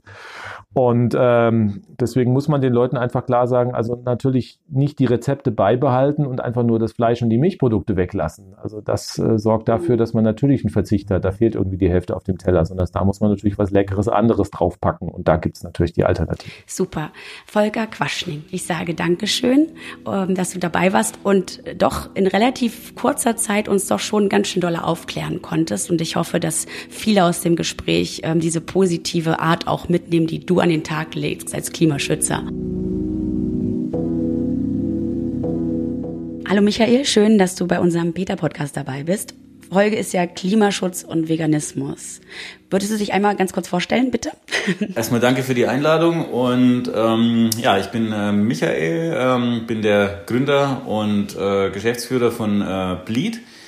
Bleed ist eine Klamottenmarke, die ich vor ja mittlerweile zwölf Jahren gegründet habe, die sich äh, ja, hauptsächlich mit den ähm, Themen vegane, ökologische und sozialverträglich äh, produzierte Bekleidung beschäftigt. Und ähm, ja, wir haben uns ein bisschen auch zur Aufgabe gemacht, ähm, ja, viel Innovation in das Ganze reinzubringen und äh, wirklich auch ständig an neuen äh, Produkten zu arbeiten. Auch Schuhe waren jetzt so ein äh, neues äh, Herzensprojekt, auch äh, 2015 schon äh, auch in Zusammenarbeit mit äh, Peter entstanden die äh, Korg Lederjacke, also Leder in Anführungsstrichen, ähm, wo wir auch mit Peter zusammen das Crowdfunding das erste gemacht haben und ja, haben uns da ganz gut in dem Markt positioniert und äh, ja, finden es eben auch wichtig, dass äh, zu dem veganen Thema eben auch das ökologische und sozialverträgliche auch noch mit dazukommt. Ähm, ja, und vielleicht sogar noch, noch zusätzlich die Klimaschutzkomponente, die ja auch immer größer wird. Also das heißt, dass man sich wirklich äh, äh über die Lieferketten Gedanken macht, wo kommt das Ganze eigentlich her und was steckt da an CO2-Fußabdruck eigentlich in dem Produkt? Wir werden auch auf so ein paar Sachen gleich noch ein bisschen mehr eingehen. Ich finde das spannend, dass du schon so lange dabei bist. Was gab es denn da für Initialzündung? Ja, so möchte ich das mal nennen. Was hat dich dazu bewegt, dir doch so ein großes Thema aufzuhalsen? Tatsächlich war es bei mir überwiegend der, der, der Draußensport, also der Outdoor-Sport, der mich dahin geführt hat. Ähm, ja, weil, also gerade wenn du, wenn du Surfer bist oder sagen wir mal am Meer, in den Bergen und so, also wirklich in der Natur unterwegs bist und siehst, was da auch äh, ja, geschädigt wird und, und siehst auch direkte Auswirkungen also gerade im Ozean ist es ja extrem, was, was, was da wirklich abgeht. Ähm, und ähm, ja, man denkt sich dann auch, wie kann das sein, dass äh, Sportmode immer, immer so schlecht produziert wird, dass der Planet äh, und, und alles andere darunter leiden muss, äh, nur dass wir unsere Klamotten kriegen. Und ähm, das war für mich eigentlich so die Initialzündung zu sagen, okay, es muss ja auch anders gehen. Und so haben wir uns eigentlich drüber gemacht, einfach ökologische Mode auch mit, mit Stil und äh, mit einem gewissen Funktionsgrad äh, äh, zu entwickeln. Wie spielte denn da der Veganismus rein? War das damals schon Thema oder kam es danach dazu? Ich möchte sagen, damals hieß es für mich noch nicht Veganismus. Also der Veganismus, also so als Welle kam ja etwas später. Also ich würde so sagen, dass es so 2013, 14, 15 erst so richtig abging ähm, dass wir uns auch wirklich bewusst mit dem Wort vegan auch ausgestattet haben. Vorher habe ich es als tierleidfrei bezeichnet, ähm, weil äh, für mich war vegan halt nur eine Ernährungsform. Ich hätte das jetzt noch nicht äh, bei äh, äh, Kosmetik oder Bekleidung, äh, hätte ich den Begriff nicht gesehen. Also da ist bei mir tierleidfrei äh, äh, mehr, mehr im Fokus gewesen, wobei es eigentlich das Gleiche ist. Ähm, aber letzten mhm. Endes ähm, haben wir uns eigentlich von Anfang an damit auseinandergesetzt, weil für uns gehört das Tier genauso zur Natur dazu wie die Pflanze oder auch der Mensch. Und ähm, man sollte, wenn man was produziert, auch mit möglichst wenig Impact auf diese äh, äh, drei Faktoren einfach äh, das Produkt entwickeln und äh, da eben auch schauen, dass man möglichst wenig Impact auf das Ganze verursacht. Und da gehört das Tier natürlich ja. voll mit dazu. Ja. Ähm, ich finde es halt einen super spannenden Ansatz, Klimaschutz und tierleidfrei, also vegan, in der Mode zusammenzuführen, weil man muss ja wissen, die Mode ist eine riesengroße Umweltsau. Deswegen ist es dir auch wichtig, dass du halt genau das machst, wie Nachhaltigkeit und so weiter. Ähm, wir brauchen unsere Erde noch so ein bisschen. Aber jetzt kommt der Punkt, so vegane Mode kann ja auch sein, einfach mal ein Baumwoll-T-Shirt. Es kann ein Canvas-Schuh sein, der den richtigen Kleber hat. Ich habe dann aber auch natürlich im Hinterkopf, ja, wenn man sich erstmal so oberflächlich damit beschäftigt, heißt es, ich nehme kein Leder und dann achte ich noch darauf, dass halt so andere Kleinteile vielleicht nicht aus Tier gemacht sind. Aber wenn ich kein Leder nehme, jetzt komme ich zum Punkt, habe ich eventuell einen Plastikschuh. Also mal abgesehen von eurem Korkleder, aber eigentlich habe ich einen Plastikschuh. Und der Plastikschuh ist doch nicht unbedingt das Nachhaltigste. Wie geht denn das genau zusammen, dass, dass vegane Mode dann halt auch noch irgendwie so klimaneutral wie möglich gemacht wird? Also wenn man wirklich anfängt, ein, ein, ein möglichst äh, klimaneutrales oder äh, klimaschützendes Produkt äh, zu entwickeln, also erstmal muss man natürlich vorwegschieben, jedes Produkt äh, das du entwickelst und das du auch produzierst, hinterlässt einen Fußabdruck. Es ist nur die Frage, wie groß wird der? Ähm, und das kannst du am Anfang, also wenn du Produktentwickler bist, also ich bin ja Produktentwickler, muss man dazu sagen, ich komme weniger aus der Wirtschaftsecke, sondern mehr aus der Kreativecke. Ähm, äh, und äh, das ist so meine Passion, wirklich mich äh, von Anfang an wirklich bei der Auswahl der Materialien und bei der Auswahl der Lieferanten da schon äh, nachzudenken, welche Entscheidung hat welche Folgen. Ähm, wenn ich jetzt zum Beispiel den Schuh hernehme, ein Schuh hat im Schnitt, also der Sneaker, den wir haben, der hat im Schnitt zwischen 36 und 40 Bauteile pro Schuhpaar. Ähm, das heißt, es sind äh, da schon mal sehr, sehr viele Entscheidungen, ähm, die getroffen werden müssen, ähm, die du auch ja erstmal lokal überhaupt herkriegen musst. Also das heißt, ähm, ja, ob das jetzt ein Schnürsenkel ist oder ob das eine Fersenkappe ist oder auch wirklich so Kleinstbauteile, ähm, die so grundsätzlich aus Asien äh, äh kommen, äh, war mein Anspruch von vornherein zu sagen, okay, ich will alles aus der EU. Ähm, ich möchte nichts von außerhalb zukaufen, äh, um da schon mal wirklich die Wege kurz zu halten. Das ist eine irrsinnige Einsparung an CO2, äh, allein da schon mal auf die Transportwege zu achten. Ähm, und tatsächlich muss man sagen, Plastik ist nicht das Schlechteste. Ähm, man muss natürlich äh, diesen Closed Loop, diesen geschlossenen Kreislauf immer im, im, im Kopf behalten. Und äh, wenn man jetzt hergeht und äh, nimmt überwiegend äh, recycelte Kunststoffe oder ähm, auch ja, recycelten Müll, äh, von dem es ja äh, leider genug gibt, ähm, und hat dann auch im Kopf, äh, wie dieses Produkt wieder einem Kreislauf zugeführt werden kann, ähm, dann kann das tatsächlich sogar äh, der beste Weg sein, weil äh, über den ähm, Recycling-Gedanken konnten wir bei unseren Sneakern den CO2-Ausstoß extrem senken. Also jetzt, wenn man mal von einem normalen synthetischen Laufschuh ausgeht, ähm, liegt man so bei zwischen 16 und 20 Kilogramm CO2-Ausstoß pro Paar. Das kann man ungefähr vergleichen mit 200, 300 Kilometer Autofahren. Ähm, bei unseren Schuhen sind es äh, knappe 4 Kilo.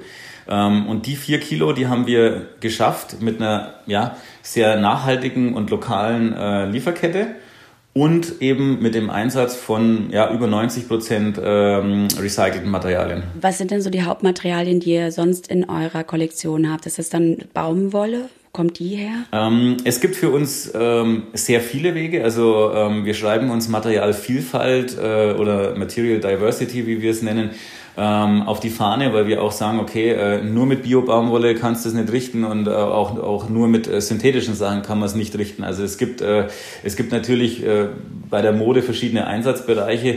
In, in manchen Bereichen geht es natürlich auch um eine gewisse Langlebigkeit ähm, oder um eine gewisse Funktionalität, die dann die Baumwolle einfach nicht mehr äh, mithalten kann. Ähm, und da geht es mhm. natürlich dann um den Einsatz von anderen Materialien. Und ähm, also wir haben zwei Wege, die wir eigentlich genommen haben. Das eine sind recycelte Materialien. Das ist ein recyceltes Polyester für eine Regenjacke zum Beispiel oder ähm, ja auch andere recycelte Materialien, die gerade so in der in der Bademode zum Beispiel, äh, also Bikinis, Boardshorts, äh, was auch immer, ähm, da recyceln wir Fischernetze aus dem Mittelmeer, die werden eingeschmolzen, dann wird ein Polyamid draus gemacht. Das ist für uns eine sehr sehr gute Geschichte, um natürlich auch das äh, dem äh, Müllproblem im ähm, in den Ozeanen zu begegnen.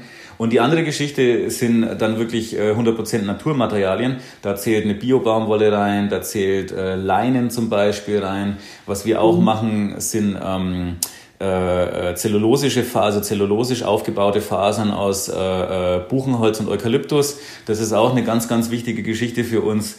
Ähm, und ähm, ja, die, sind, die haben den großen Vorteil, dass sie biologisch abbaubar sind. Also im Worst Case, wenn dieses Produkt jetzt einfach nicht äh, äh, in, einem, in einem Kreislauf landet, sondern irgendwo in der Natur, dann zersetzt sich das irgendwann. Und das ist natürlich schon der, der Idealfall, weil man ist nicht auf den Menschen nochmal äh, angewiesen, der das dann an die richtige Stelle bringen muss, was er natürlich bei einem synthetischen Produkt tun muss. Mhm, du sprichst was, was total Wichtiges an, genau, dass, dass äh, viel Mode ja einfach wirklich dann auf Müll landet und ja wirklich ein Produkt ist, was man dann auch gar nicht, also zumindest wenn es halt schlecht hergestellt ist, gar nicht so gut äh, recyceln kann, sondern voller Giftstoffe ist und so weiter. Das heißt, eigentlich wäre es der Idealfall, wenn man eure Mode eh oder eure Klamotten eh besitzt, dass man dann so dieses Cradle-to-Cradle-Ding angeht und sagt, so hier ist meine aufgetragene Jacke ich muss sie jetzt leider quasi ent, ähm, entsorgen und ich bringe sie am besten zu euch zurück oder benutzt, also bringt das nichts zu euch, das zu bringen? Wir sammeln Jacken im Moment ähm, und der Punkt ist natürlich der, ähm, gerade so die Funktionsjacken, die wir machen, sind auf Langlebigkeit konzipiert. Ähm, meine Jacke ist jetzt wirklich zwölf Jahre alt, also so alt wie äh, Bleed alt ist eigentlich. Also es ist der Idealfall. Und die ist immer noch nicht kaputt und die wird auch wahrscheinlich in den nächsten fünf Jahren nicht kaputt gehen. Ähm, und das ist natürlich der Idealfall. Und man braucht natürlich eine gewisse Menge, um überhaupt recyceln zu können. Aber wir haben die Jacken im Endeffekt so konzipiert, dass die Sorten rein sind. Also das heißt auch diese, diese Wasser, die, die Membran, die da eingebaut ist, die das Ganze winddicht und wasserfest macht, die ist auch aus recyceltem Polyester. Also das heißt, die Jacke ist 100% sortenreines Polyester und ist so sehr, sehr einfach wieder äh, in den Kreislauf reinzupressen. Ja, im Moment sammeln wir Jacken. Wir haben im Moment, glaube ich, keine zehn Jacken vom, äh, vom Verbraucher zurückbekommen, ähm, was nicht reicht, um äh, zu recyceln. Aber wir haben die Möglichkeit, äh, sammeln aber im Moment noch. Ihr seid eine Bekleidungsmarke.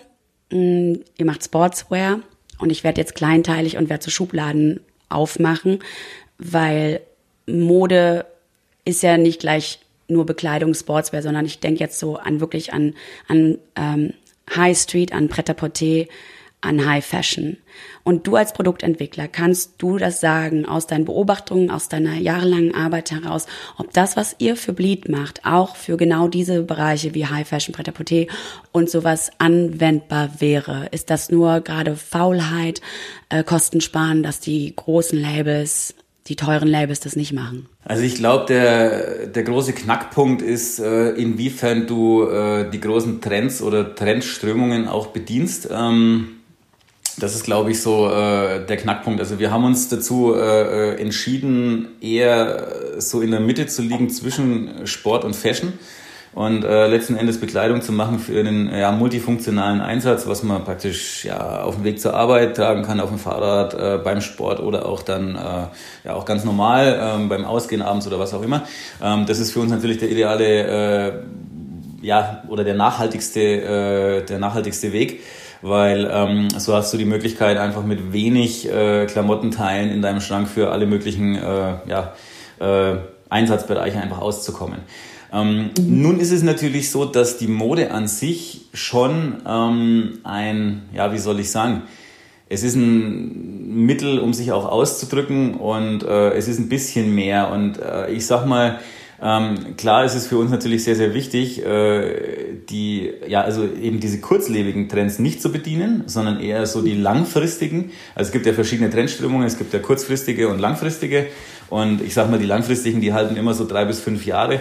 Ähm, mhm. Und die, die kurzfristigen Geschichten, die dann so, so rein droppen im Endeffekt, die nehmen wir uns auch schon vor und äh, schwächen sie aber ab und versuchen die äh, irgendwie ja, dann auch langlebiger zu machen, dass das Produkt auch langlebiger wird.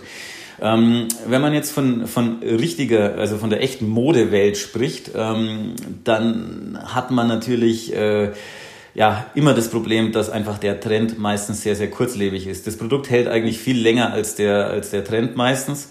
Und äh, das ist natürlich, äh, gerade wenn man über Nachhaltigkeit äh, nachdenkt, einfach ein Riesenproblem. Und ich glaube, ähm, was äh, was da Abhilfe schaffen kann, aber das ist natürlich auch schwierig, äh, gerade wenn man sich die Markenvielfalt im, im Modebereich anschaut.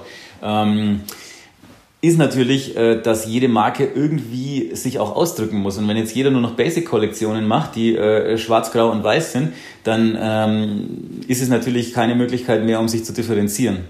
Also mhm. das ist ein ganz, ganz großer Knackpunkt. Und da äh, liegt eigentlich äh, äh, ja, die Krux eigentlich da wirklich ähm, sich mit, ja, sehr abgeschwächten, durchdesignten Lösungen trotzdem seinen Platz zu verschaffen. Ich will am Ende auch noch unseres Gesprächs darauf kommen, wie ich als Endverbraucherin quasi meinen Kleiderschrank klimaneutral gestalten, klimaneutral und vegan gestalten kann. Aber vorher, und das ist halt so eine Sache, die ich schon immer spannend fand, und du erwähntest es am Anfang, das äh, Korkleder. Erzähl doch mal ein bisschen genauer, was das ist, so dass sich äh, die Zuhörerinnen und der Zuhörer das die es vielleicht noch nicht gesehen haben, das mal so bildlich vorstellen können. Wenn man ein paar Jahre zurückgeht und man musste auf ein Lederersatzprodukt gehen, war man meistens bei einem Kunstleder. Kunstleder mhm.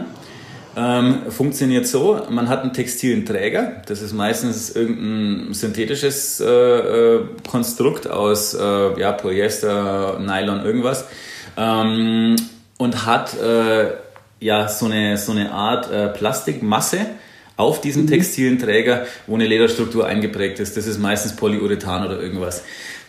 Das Ganze an sich ist eigentlich alles andere als nachhaltig. Also das heißt, ähm, ja, im Endeffekt könnte man sich auch eine Plastiktüte anziehen, das wäre ungefähr der gleiche Effekt oder einen alten PVC-Fußboden. so, so, so, so, so schlimm ist es wirklich. Ähm, und ich habe mir damals auch gedacht, es kann ja nicht sein, dass es eigentlich da überhaupt keine, keine wirklichen Alternativen gibt, weil ich meine, ansonsten hast du halt noch Stoff als Alternative, ähm, aber Stoff ist halt für viele Sachen, was weiß ich, äh, wenn man an Gürtel denkt oder Geldbeutel, solche Sachen, die typischerweise aus Leder sind. Ähm, einfach, äh, ja klar kann man einen Canvas-Geldbeutel machen oder einen Canvas-Gürtel, aber die Haltbarkeit ist natürlich extrem begrenzt. Und dann haben wir uns eben auch gedacht, Gedanken gemacht und äh, ja, sind in Portugal fündig geworden. Ähm, ja, wir sind da ja schon seit zwölf Jahren auch zugange mit unserer Textilkollektion und äh, man stolpert in dem Land unweigerlich über das Thema Kork ähm, und haben uns dann auch so ein bisschen mit der Korkindustrie auseinandergesetzt und ähm, ja auch Mittel und Wege gefunden, äh, wie man das auch für Bekleidung, Geldbeutel, Gürtel und so weiter einsetzen kann. Also wir haben eben auch diese ganze Accessoire-Geschichte, auch so, so Anbauteile wie Logo-Patches auf, auf Klamotten, das machen wir dann auch nicht aus Leder, sondern aus Kork, um äh, mhm. äh, da auch den ja, nachhaltigsten Weg zu gehen. Und das äh, funktioniert eigentlich ähnlich. Also man hat auch einen textilen Träger, in dem Fall aus Baumwolle, und hat da ähm, eine Korkschicht, also das ist auch ein Laminat, äh, ähm, was ähnlich funktioniert wie Kunstleder, aber dass man eben keine äh, Polyurethanbeschichtung drauf hat, sondern man, man hat eine Korkbeschichtung drauf. Also was heißt Beschichtung kann man nicht sagen, weil im Endeffekt ist es ja wirklich aus der Korkrinde rausgeschält und dann auf den textilen Träger aufgebracht. Okay, weil ich habe gerade so die Vorstellung gehabt, ähm, ich habe jetzt laut, an lauter kleine Korken gedacht vom Wein. Und wenn man das dann halt alles so schreddert und dann das zusammenmengt, dann müsste man ja auch wieder ein wahrscheinlich plastikhaltiges, also halt äh, erdölhaltiges Bindemittel finden, um, um, das, um diese Schredder zusammenzukriegen. Weil ähm, das ist ja zum Beispiel bei Bambusgeschirr, ne, das, oder halt auch diesen To-Go-Bechern, dass dieser, dieser Denkfehler, dass, äh, dass der Ansatz ist zwar nice, aber da ist halt so hässliches Formaldehyd oder was auch immer drinne, dass es halt einer der unnatürlichsten und giftigsten Becher ist, die man so als To-Go-Becher haben kann. Ähm, und deswegen war ich so beim Kork, dachte so, wie ist es da wohl? Aber ihr schält halt wirklich Rinde in großen Flächen ab, um dann die, den Träger zu belegen. Genau, also das äh, ist eine, eine Schicht, die aus der Baumrinde, also muss auch sagen, also äh, viele Leute denken ja, Korkeichen werden gefällt für den Kork, dem ist mhm. nicht so. Also das ist mhm. tatsächlich nur die Rinde und die fällt eh ab und zwar alle paar Jahre. Und dann kann, mhm. die, kann die Rinde geerntet werden und der Baum wächst aber weiter. Also es muss auch kein Baum dafür gefällt werden, das ist der große Vorteil. Und äh, nachdem die Weinindustrie ja auch mehr auf Schraubverschlüsse und Kork, äh, Korken aus äh, synthetischen Materialien geht, ist natürlich auch äh, ja äh, so ein bisschen Material auch frei geworden. Ähm, man hatte ja so ein bisschen Angst, dass, äh, dass das Kork nicht reicht. Und ich meine, letzten Endes ist das natürlich ja ein begrenzter Rohstoff auch, weil die Korkeichen, die werden ja nicht so wirklich kultiviert, sondern wachsen eigentlich überwiegend wild. Es ist so, dass, ähm, dass wir da aus dieser Rinde diese ganz dünne Schicht, das sind äh, 0,3 Millimeter, also man kann sich auch vorstellen, das ist wirklich sehr, sehr, sehr dünn ähm, abschneiden und dann hat man das wirklich direkt äh, als also mit einer mit einer ganz schönen Korkstruktur. Es gibt noch äh, zusätzlich diese diese Version des Kork Recyclings. Da werden zum Beispiel auch alte Weinkorken äh, geschreddert, ähm, wie du es auch erwähnt hattest, und ähm, aus dem Granulat äh, äh, wird praktisch so eine Recyclingmasse gemacht. Da, da braucht man natürlich wieder Bindemittel, die dann auch wieder so in die synthetische Richtung gehen. Aber es ist natürlich auch äh, eine sehr sehr nachhaltige äh, äh Art und Weise, ähm, den alten Kork nochmal komplett äh, Nutzen zuzuführen. Du bist alt genug, um vielleicht die Erfahrung zu haben, ähm, wie lange ein Lederprodukt hält im Vergleich zum Kork-Lederprodukt. Können die es miteinander aufnehmen? Nein. Wir haben es äh, wir haben's tatsächlich im Labor getestet. Ähm, wir haben auch mit dem Fernsehen mal in, äh, in Portugal gedreht und da ging es eben um die ganzen unterschiedlichen Ersatzmaterialien für Leder. Es gibt ja auch verschiedene anderen, äh, andere Geschichten, Kaktusleder, Ananasleder und, und, und, also auch die ganzen Fruchtledersorten, äh, mit denen mhm. wir auch rumexperimentieren und da auch jetzt gerade ein Projekt am Laufen haben ähm, äh, mit dem Kaktusleder, das wir jetzt äh, ja, in unsere neuen Schuhe ähm, auch mit einbringen wollen. Ähm, aber die Haltbarkeit ist tatsächlich ja nicht die, die ein wirklich robustes Leder einfach mitbringt. Mhm. Allerdings muss man auch sagen, es ist, das kann ich jetzt aus meiner Erfahrung von, von meinem äh, Nutzen einfach äh, äh, aussagen. Mein Korkgeldbeutel, den ich in der Hose habe, äh, der ist jetzt, wie alt? Jetzt muss ich nachdenken, der ist mittlerweile acht Jahre alt. Also ich finde, er, er, er hat jetzt schon seinen Dienst getan. Ähm, der hat eine Patina äh, wie Leder eigentlich, kann man sich vorstellen. Also er nimmt natürlich auch noch so ein bisschen die, die Farbe von der Jeans und so weiter an, also wie ein helles Leder. Also er hat auch so von der von der von der Usability ähnliche äh, ähm, Merkmale wie, wie auch ein Leder. Also von daher finde ich, ist es auch das perfekte Ersatzprodukt. Okay, und wenn äh, Leder nicht nachhaltig hergestellt ist, mal abgesehen davon, dass es halt komplett unvegan ist, dann ist es ja wahrscheinlich auch in der Produktion wieder mit höherem CO2-Umsatz verbunden als vielleicht zwei Kork-Lederprodukte. Das ist, das, ist, das ist ja der Punkt. Ähm, das muss man natürlich auch nochmal rechnen. Also wenn man sich den Fußabdruck da anschaut, wenn man über Leder spricht, dann spricht man auch von der Fleischindustrie und dann ist man schon mal bei einem sehr, sehr hohen CO2-Fußabdruck. Äh, äh, wenn man sich dann noch die ganze Verarbeitung von äh, Gerben und so weiter anschaut und wenn man jetzt von normalem konventionellen Leder ausgeht, ähm, mit Chrom etc., ähm, ist einfach der, der, der Umweltschaden einfach immens ja, letzten Endes könnte ich auch fünf oder zehn Korkprodukte davon kaufen mhm. und habe nicht diesen Umweltschaden, den ich mit einem Lederprodukt äh, angerichtet habe. Das ist doch, finde ich, ein sehr schöner Vergleich, den du da aufgestellt hast. Also auch nochmal zu sagen, klar, an Leder hängt halt eine Fleischindustrie dran und die ist auch eine riesengroße Umweltsau und halt kein Tierleid frei dort, ne? Sondern eher das komplette Gegenteil, dass da eher so große Qual herrscht für, für die Tierwelt. Jetzt ich als Kundin, Endverbraucherin, es wäre totaler Quatsch, wenn ich jetzt ähm, meinen ganzen Kleiderschrank weghaue, um dann anzufangen, klimaneutral und vegan mich einzukleiden.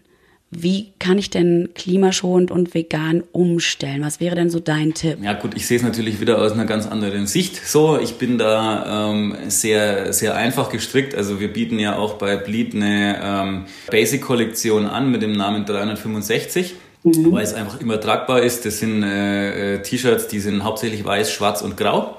Ähm, sind aber aus besonderen Materialien gefertigt. Also da ist eben auch diese, diese Tencel-Geschichte aus der Eukalyptuszellulose zum Beispiel ist da mit drin. Da ist ein Kapok äh, in der Mischung mit Bio-Baumwolle mit drin, was einfach einen extrem hohen Tragekomfort hat. Vorteil bei der Geschichte wiederum ist, man kann es länger tragen, weil es einfach nicht riecht.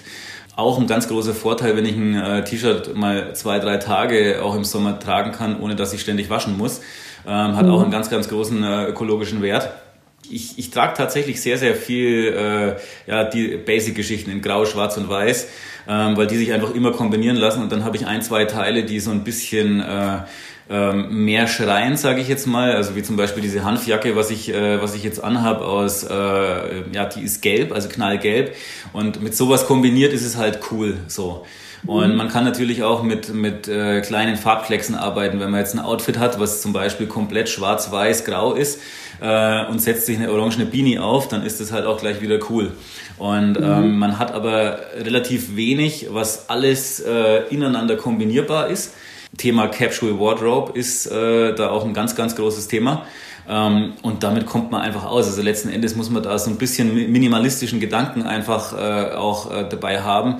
Ja, letzten Endes lassen sich natürlich auch alte Sachen, die man im Kleiderschrank hat, weil ich meine, man fängt ja nicht bei Null an, äh, wenn man jetzt über Textilien oder über, über den eigenen Kleiderschrank nachdenkt, sondern man hat ja einen riesengroßen Fundus und das haben ja die meisten Menschen. Ja, es, es bringt auch hin und wieder mal was einfach da drin rumzusuchen und auch da einfach dieses, dieses trendy etwas äh, herauszufischen, was vielleicht vor fünf oder zehn Jahren mal cool war.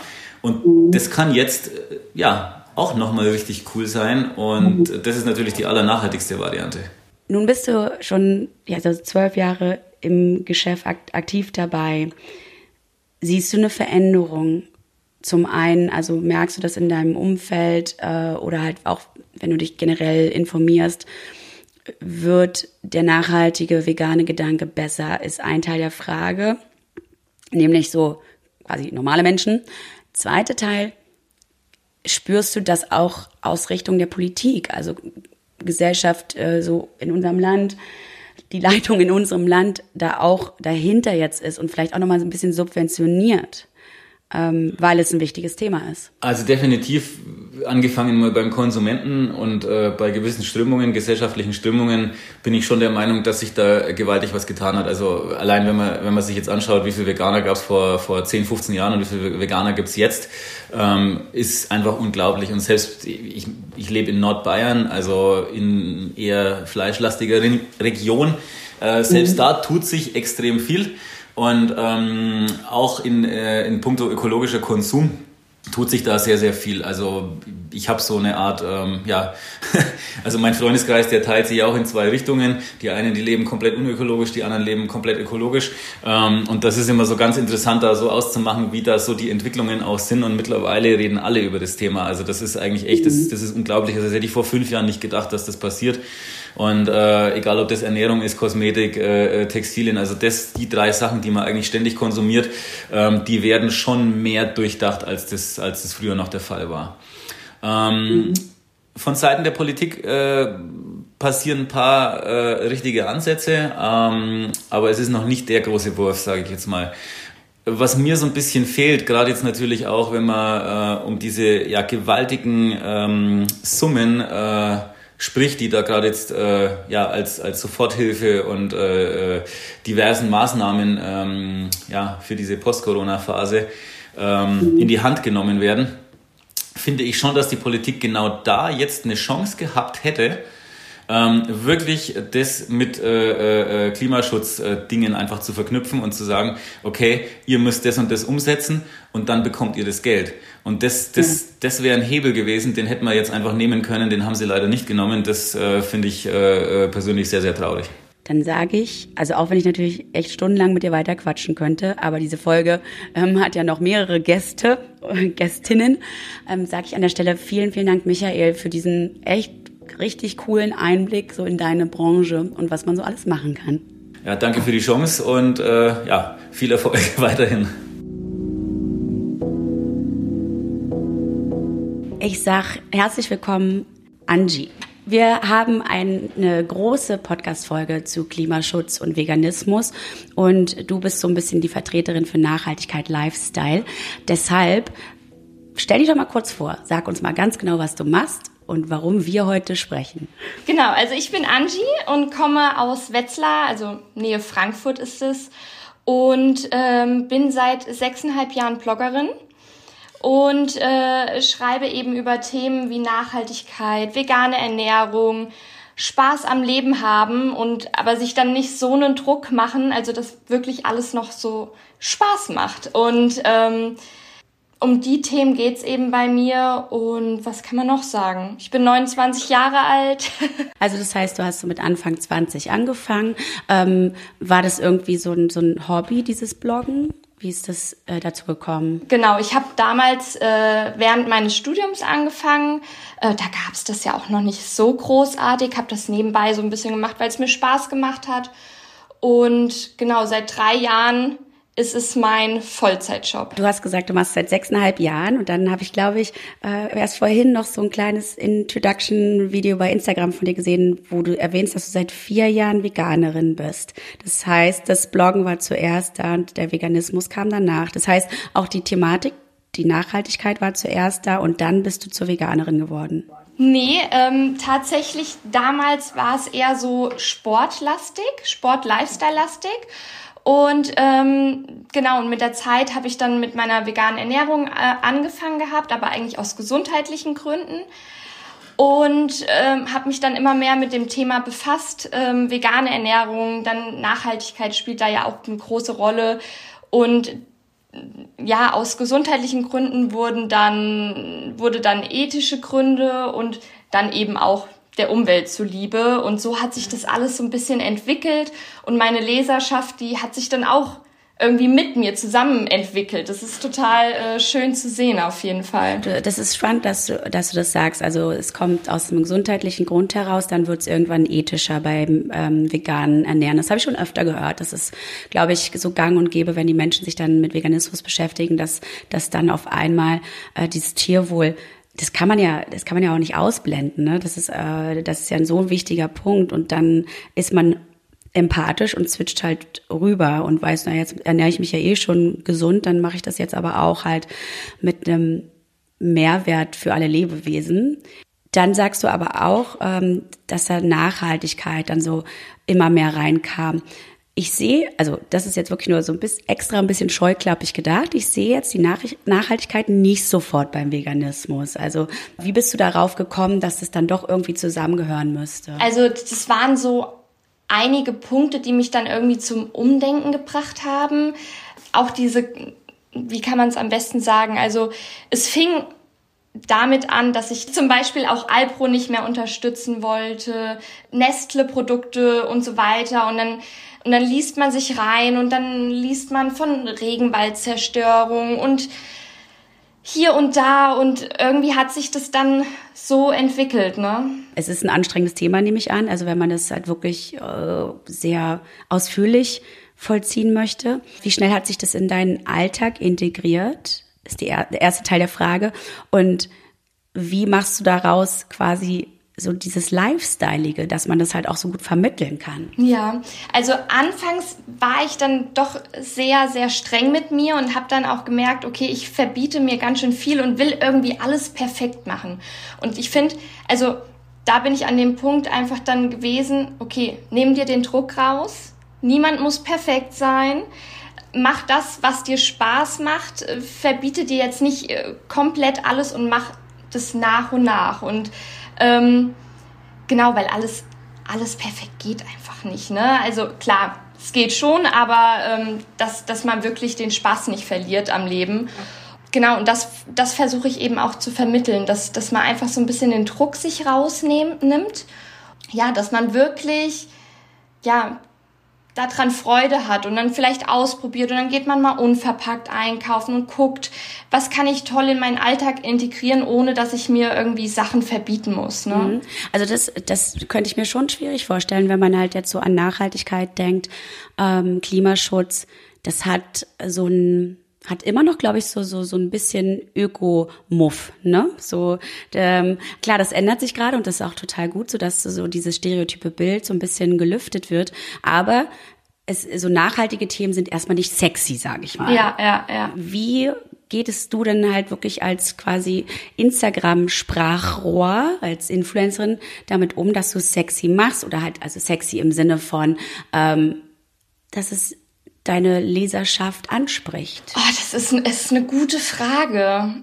Ja, ich glaube, wenn man da, wenn man selbst so ein bisschen äh, Freude verteilt und zeigt, hier, guck mal, es macht echt Spaß und ich gehe jetzt zum Beispiel zum Beispiel mal im Kaufland und guck, was, was ist da vegan möglich, was ist da äh, unverpackt möglich, probier so ein bisschen aus. Oder auch äh, das Thema Fair Fashion, ähm, mhm. dass nicht alles äh, dann direkt perfekt sein muss, dass du nicht deinen dein Kleiderschrank jetzt komplett ausmisten musst und nur noch Fair Fashion Teile im Kleiderschrank hast, sondern eben so nach und nach ähm, das Ganze machst und ja, einfach wirklich halt äh, die Freude daran bleibt. Das ist ja. Du sagst zwei wichtige Punkte. Das ist Ernährung, klar. Ähm, da, da kann man vegan und klimaneutral schon eine ganze Menge machen, also indem man halt auf regionale Produkte geht und so weiter. Ähm, und unverpackt ist ein, ist ein wichtiger Punkt, dass man halt da auf äh, Müllvermeidung achtet. Das, glaube ich, sieht auch vielleicht so der Mensch von außen betrachtend das auch ein, sagt so, ja klar, vegan und Klimaschutz ist beim Essen ganz nah beieinander. Wir sprechen in dieser Podcast-Folge auch mit Michael von Blied.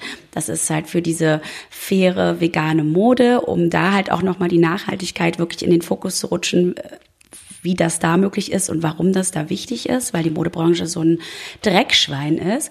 Ähm, es gibt ja aber noch so viele andere Lifestyle-Themen. Ähm, als Bloggerin sieht, also beziehungsweise wenn man BloggerInnen folgt, man sieht sie oft auf Reisen, hier und da an den schönsten Orten der Welt, da gehören dann eventuell Flugreisen dazu. Ähm, und dann ja andere Sachen, wo ihr quasi so in den Fokus der Industrie rutscht, weil ihr ja so ein Produkt an Mann und die Frau bringt. Also so ein bisschen wie so eine Verkaufshilfe seid. Also wie kriegt man das mit reinem, veganem und klimaneutralen Gewissen hin? Also wie gehst du da vor? Und was sind dann noch, also außer halt Essen und Mode, noch so Sachen, die man vegan und klimaneutral machen kann? Genau, zum Beispiel auch ähm, Kosmetikprodukte. Ne? Also dass man vielleicht da auch schaut, hier dann eben dann doch lieber die Creme im Glas, ähm, die vegan ist, ohne Tierversuche, äh, ohne Silikone, all das, was, was man selbst nicht braucht, ähm, dass man da drauf guckt äh, genauso wie Schminke, das ist ja auch so ein Riesenpunkt. Ähm, ja, man kann wirklich eigentlich so von Zimmer zu Zimmer gehen und äh, so schauen, okay, was kann ich da vielleicht ändern, was kann ich hier Duschgel, festes Duschgel, ähm, festes Haarshampoo und äh, genau und das versuche ich eben so ein bisschen zu zeigen, was was tut nicht weh, ne? Was äh, wenn man das eben seins aufbraucht und dann als nächstes vielleicht dann guckt, okay, ähm, gibt es das vielleicht irgendwie in vegan oder genau mit ohne Tierversuche und ähm, ja, ohne Plastikverpackung. Genau, das versuche ich auch. Und genauso wie Flugreisen versuche ich eben auch zu zeigen, hier, Deutschland ist wunderschön ähm, oder auch die Länder drumherum, Österreich, Schweiz und so weiter und so fort. Guckt doch mal unsere Ecken an. Es ist doch viel cooler ähm, zu erzählen oder seinen Kindern irgendwann zu erzählen, guck mal, wie schön wir es direkt vor der Haustür haben, anstatt zu sagen, guck mal, ich bin hier zwölf Stunden hingeflogen und äh, ja, hab da natürlich auch eine schöne Landschaft, aber das hast du halt hier genauso, ne? Hm. Und du bist ja mit einem Camper-Van unterwegs, wenn ich das richtig beobachtet habe. Sehr schön. Ist es, also du merkst es wahrscheinlich schon durch die Veränderung deiner quasi, deiner Art und Personality und auch das, was du nach außen hin äh, geben möchtest, dass dir schon ganz schön viele Angebote, lukrative Angebote auch so ein bisschen durch die Lappen gehen. Also ich nehme an, dass es andere InfluencerInnen ein bisschen einfacher haben. Das ist wahr, aber ja, also da, das könnte ich auch nicht mit meinem Gewissen vereinbaren. Ne? Also so, sag ich mal, die Geldfrage, finde ich, sollte man immer ganz, ganz hinten anstellen und erstmal ähm, das ist auch das Erste zum Beispiel, was ich mache, wenn ich irgendwie eine Anfrage reinbekomme. Dann wird erstmal gegoogelt und äh, die, die komplette Firma auseinandergenommen und geschaut, was, was tut sie schon in der Richtung und ähm, mhm. gibt es da vielleicht noch bessere Marken, die es vielleicht noch besser machen. Ja, genau. Also das ist so erstmal der erste Schritt. Und ja, das, also mir persönlich ist das eben ganz, ganz wichtig. Und dann finde ich, alles andere ist ja, zweitrangig. Also man sollte nicht irgendwie daran gehen, an den, an, allgemein an seinem Beruf, finde ich persönlich, um irgendwie eine goldene Nase zu verdienen. Also. Du hattest das Thema ja Kosmetik schon angesprochen, feste Shampoo, festes Duschgel, also so Seif Seifenstücke, die Rückkehr der Seife sozusagen. Ähm, bist, bist du dann auch so eine, die auch so ein bisschen DIY-mäßig wird und dir Sachen auch anrührst, also nicht nur in der Küche aktiv wirst mit Kuchen und Kochen, sondern halt auch ähm, mal ein Deo oder eine Creme zusammen babst. Absolut, absolut. Ich finde, also das macht auch so Spaß. Also gerade jetzt, wie du sagst, irgendwie äh, Deo ist super einfach. Waschmittel kann man auch ganz, ganz einfach herstellen. Und äh, genau, da zeige ich auch so ein bisschen gerade für Studenten auch sehr interessant, die vielleicht äh, nicht so viel Haushaltsgeld zur Verfügung haben. Ähm, und natürlich, man weiß, was drin ist. Ne? Also das ist natürlich eigentlich die beste Lösung letztendlich. Ähm, das ist spannend. Du sagst gerade, Studentinnen, die nicht so einen großen, großen Sack Geld haben. Es wird ja wirklich dem Veganismus immer nachgesagt, es sei verdammt teuer.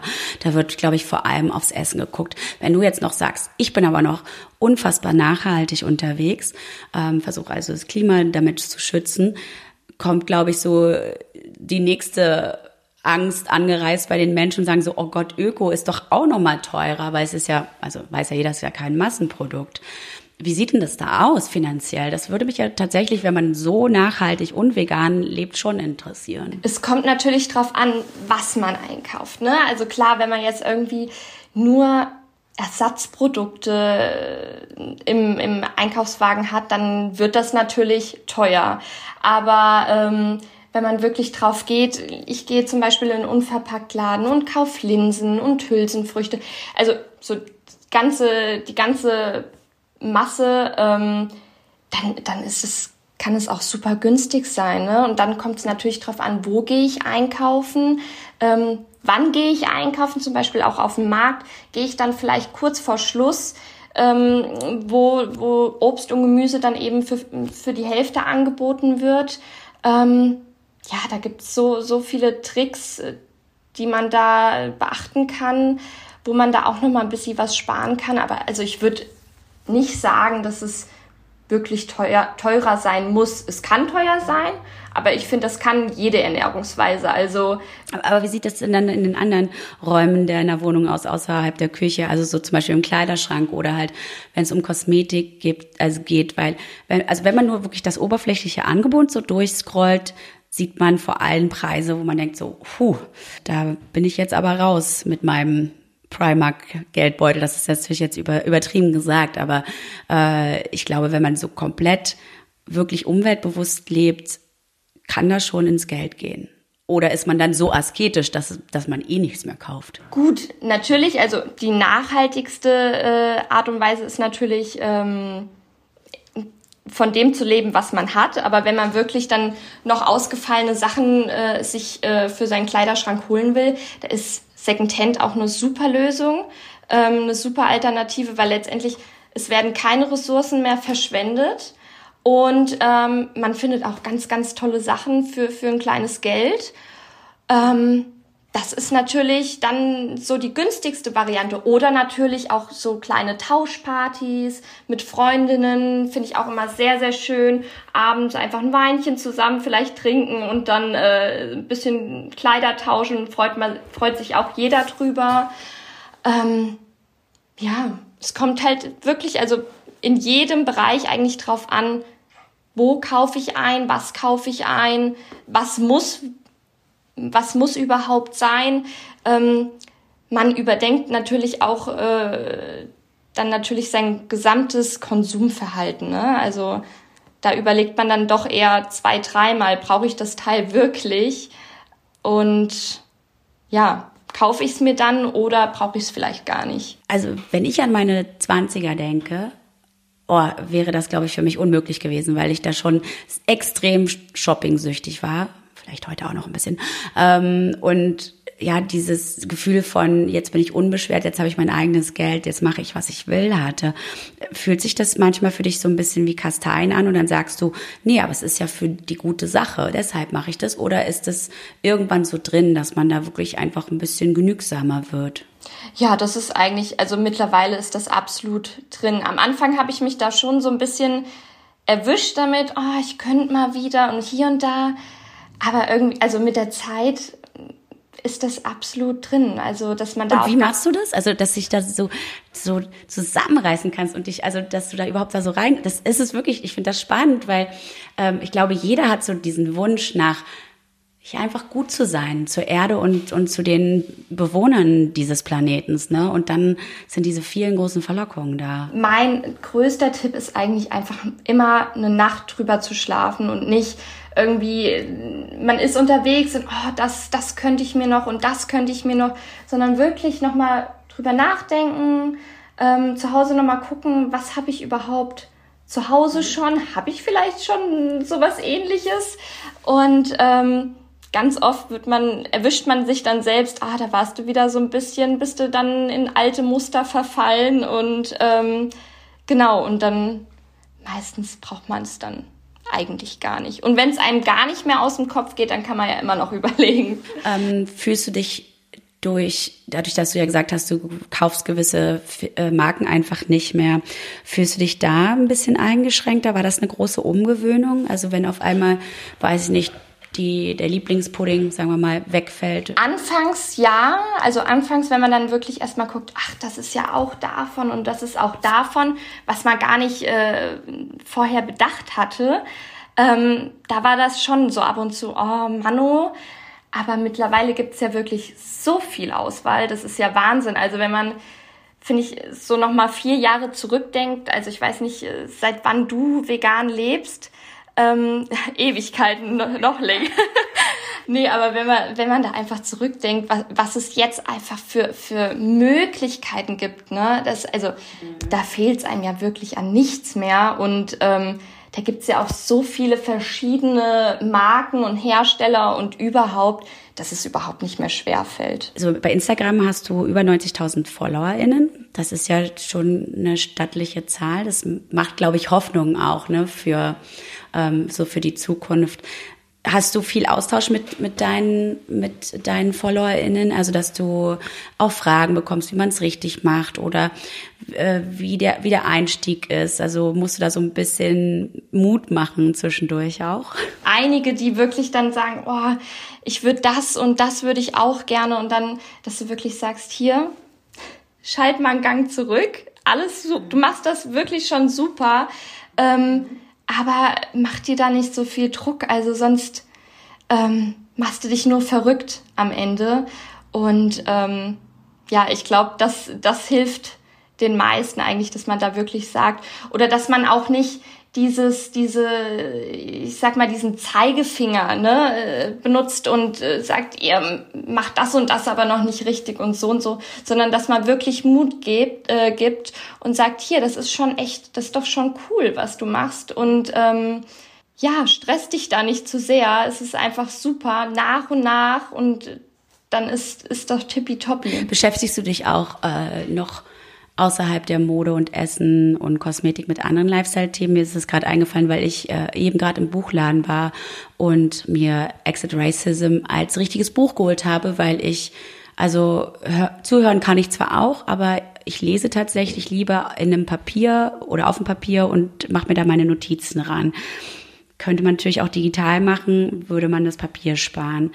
Dann habe ich eine große Musikleidenschaft und ähm, kaufe lieber Vinyl als das MP3. So, und dann das Vinyl ist halt Plastik, klar, man hat das ganz lange, aber am Ende, wenn ich irgendwann sterbe, ist es ja trotzdem über. Und da ist auch so in der Szene die Frage, macht man das noch, macht man das nicht mehr? Aber wenn man nur digital macht, ähm, hast du halt riesengroße Server, die halt wahnsinnig viel CO2 ähm, ausstoßen. Ähm, gibt es da, hast du da auch irgendwie so ein Herz für? Gibt es da für dich da so eine Richtlinie oder ist, bist du da bar raus? ich finde, bei solchen Produkten jetzt gerade äh, Schallplatte oder so, ich meine, dann für mich persönlich ist dann das die nachhaltigste Lösung. Gut, man hat es dann Jahre und hat Jahre damit Spaß und dann ist das fein. Also das, das, das ist eben dieses Wichtige, was ich auch meinte, ähm, dass wenn man an irgendwas Freude hat, dann sollte man sich das auch nicht komplett verbieten. Also und bei Büchern, wie, ist, wie hältst du es da? Digital oder, oder doch ähm, echtes Papier? Also ich höre auch sehr, sehr gerne Hörbücher, aber bei Büchern, das halte ich doch auch sehr gerne in der Hand. Und die kann man ja zur Not auch untereinander austauschen, ausleihen und so weiter. Genau, einfach mit Freundinnen auch tauschen, das stimmt, ja. Ich sehe schon, also du bist da schon doch so Klassikerin, aber hältst dann an den Dingen fest, weil sie dir Freude bereiten. Also bis bisschen wie der Kleiderschrank ähm, und zur Not wird getauscht. Genau. Wie sieht es denn in deinem echten Umfeld aus? Also außerhalb von Instagram mit mit deinen Freunden und Freundinnen. Ähm, wie sind die denn so unterwegs und musst du, musst du manchmal so eine gerümpfte Nase oder ein Augenrollen ertragen, weil die denken, du bist einfach too much? Tatsächlich anfangs ja. Also da hatte ich schon ein bisschen zu kämpfen mit. Ähm, und man hat, man lebt natürlich irgendwie auch so in seiner Blase, ne? Ähm, aber mittlerweile, also ist es auch ganz toll. Also meine Freundin ist mittlerweile schon vegetarisch, was mich total glücklich gemacht hat, dadurch, dass ich habe dann ein paar äh, Dokus empfohlen und man redet natürlich auch über die Themen, die einem wichtig sind, ne? Und natürlich beeinflusst man dann auch sein um Umfeld und ähm, das finde ich halt so schön zu sehen, dass da auch langsam, langsam aber sicher so ein kleiner Prozess entsteht. Aber natürlich ähm, ja, lebt man schon so ein bisschen in seiner Blase und äh, wird dann manchmal so ein bisschen wachgerüttelt. Ach so, ja, stimmt. Ähm, das äh, macht ja nicht jeder so, ne? Ja. Und bekommst du, weil das Internet ist ja oft auch böse, bekommst du viel Anfeindungen? Also Fleischesser sind ja oft sehr, sehr emotional, weil Essen ja auch so ein, so ein emotionales Thema ist. Und sobald man nur vegan isst, also das Dasein alleine, nicht nur Essen, ähm, wird man gefühlt schon angegriffen, weil der Mensch auf der anderen Seite, der Fleisch isst, irgendwie sich beeinträchtigt fühlt, obwohl man nicht mal was gesagt hat. Was passiert dir das auch? Wie gehst du, wie gehst du denn damit um? Also online eigentlich so gar nicht. Also da mhm. muss ich toi toi toi sagen, dass das wirklich da so ein bisschen so eine heile Welt ist. Aber ja, ähm, das habe ich, ne, also hat, glaube ich, jeder Veganer schon äh, oft dann zu spüren bekommen, dass, dass ich vielleicht dann der Gegenüber dann irgendwie erklären muss und äh, das dann nicht so cool findet. Aber ja, ich, ich finde, da muss man drüber stehen und dann, man kann ja argumentieren und ähm, gute Argumente bringen und da ist man eigentlich dann immer, sag ich mal, dann auf der sicheren Seite, ja. Aber man darf das natürlich nicht zu, zu sehr an sich ranlassen, ne? sonst macht man sich da nur verrückt. Ja, du hast es natürlich jetzt extrem gut. Du machst deinen Job ähm, Vollzeit, also aus deinem Hobby ist ein Beruf geworden. Das heißt, du hast auch nochmal eine viel größere mh, mm, Auswahl vielleicht an Produkten, beziehungsweise du wirst damit eher konfrontiert, weil die Marken ja auf dich zukommen. Du wohnst dann auch nicht in der Großstadt. Also das sind ja so, ich stelle mir jetzt vor, ich in Berlin, ich habe es hier relativ einfach, hier gibt es alles und man muss nur vor die Tür gehen und die, Na die Nase und die, die Augen ordentlich offen halten und dann hast du irgendwie alles am Start. Ähm, auf, einem, auf einem Dorf stelle ich mir das schon ein bisschen schwieriger vor, zum einen. Und zum anderen auf dem Dorf und nicht als Influencerin noch schwieriger, weil man halt gar nicht diese Konfrontation, beziehungsweise ja, ne, so, man wird dann einfach nicht, man sieht es halt nicht so sehr. Ähm, was empfiehlst du denn da? Also wo, wo kann man sich am besten informieren, äh, dass, also wenn man so leben möchte wie du? Und vor allem, wie kommen die Sachen dann zu dir, wenn du quasi nicht an der direkten Quelle wohnst, weil auch schicken lassen hat der wieder was mit Klima äh, unschön zu tun. Also jetzt gerade was äh, was das äh, Verschicken angeht, da kann man natürlich dann schon mal drauf achten, dass es irgendwie mit äh, mit diesem DHL Go Green zum Beispiel kommt, dass da wenigstens ähm, genau was gemacht wird und äh, informieren drüber Instagram, YouTube, ähm, Internet. Da gibt's ja mittlerweile so viele Quellen, ja, wo, wo du dich informieren kannst und ähm, wo du auch dich irgendwie connecten kannst. Also ähm, und ich habe zum Beispiel auch schon mal so ein, so ein veganes Picknick gemacht hier bei uns, ähm, was auch ganz, ganz toll angenommen wurde und wo dann auch Freundschaften entstanden sind, weil natürlich jeder so ein bisschen die ein gleiches Interesse hat und die gleichen ja, Ansprüche, Werte, Ansichten hat und ähm also das heißt, dass dieses Zusammenschließen ist halt auch irgendwie ein, ein wichtiger Punkt, dass man halt wirklich ähm, über Social Media zum Beispiel das nutzt, sich zu connecten. Zum einen, weil man halt äh, die gleichen Wertevorstellungen hat und dann aber vielleicht dann nochmal das ein bisschen erweitert und andere mit dazu einlädt und zu sagen, hey, so, das können wir machen. Wir nehmen euch irgendwie mit auf die Reise, wenn ihr Bock habt. Also genau, oder auch, wo ich auch schon einige kennenlernen durfte, ganz, ganz tolle Menschen, ist dann auf Demos zum mhm. Beispiel. Mhm. Jetzt Fridays for Future, es gibt's ja in jeder Stadt mittlerweile, wo man ja auch irgendwie Freundschaften knüpfen kann, wo man sich austauschen kann. Ähm, genau, das, äh, es gibt schon, schon ein bisschen was, auch wenn es ja. vielleicht auf dem Dorf natürlich schwerer ist ne, am Anfang. Du gibst mir doch ein gutes Stichwort, nämlich Fridays for Future, Demonstration.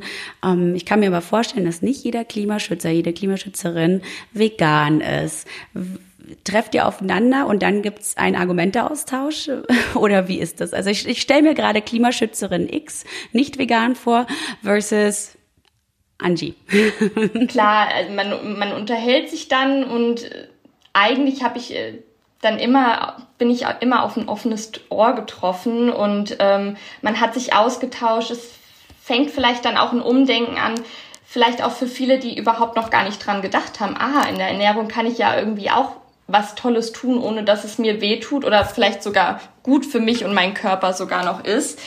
Ähm, ja, deshalb, also da habe ich bisher immer gute Erfahrungen gemacht. Dann ähm, gibt es noch irgend, irgendwelche wichtigen Tipps, die du noch den Hörerinnen mitgeben möchtest an dieser Stelle? Wichtige Tipps? Ja, zum, also ich meine, vegan sind ja vielleicht schon die meisten ja. Zuhörerinnen, aber vielleicht dann, um doch nochmal diese Nachhaltigkeit und den Klimaschutz so ein bisschen zu pushen. Also, mh, aller, zuallererst natürlich Spaß an allem haben und dann einfach mal in der Wohnung zu schauen, hm, was kann ich vielleicht ändern? Dann mal im Bad zu schauen, oh, vielleicht äh, das Duschgel ändern, vielleicht die Zahnbürste in eine Bambuszahnbürste dann wechseln beim nächsten Mal.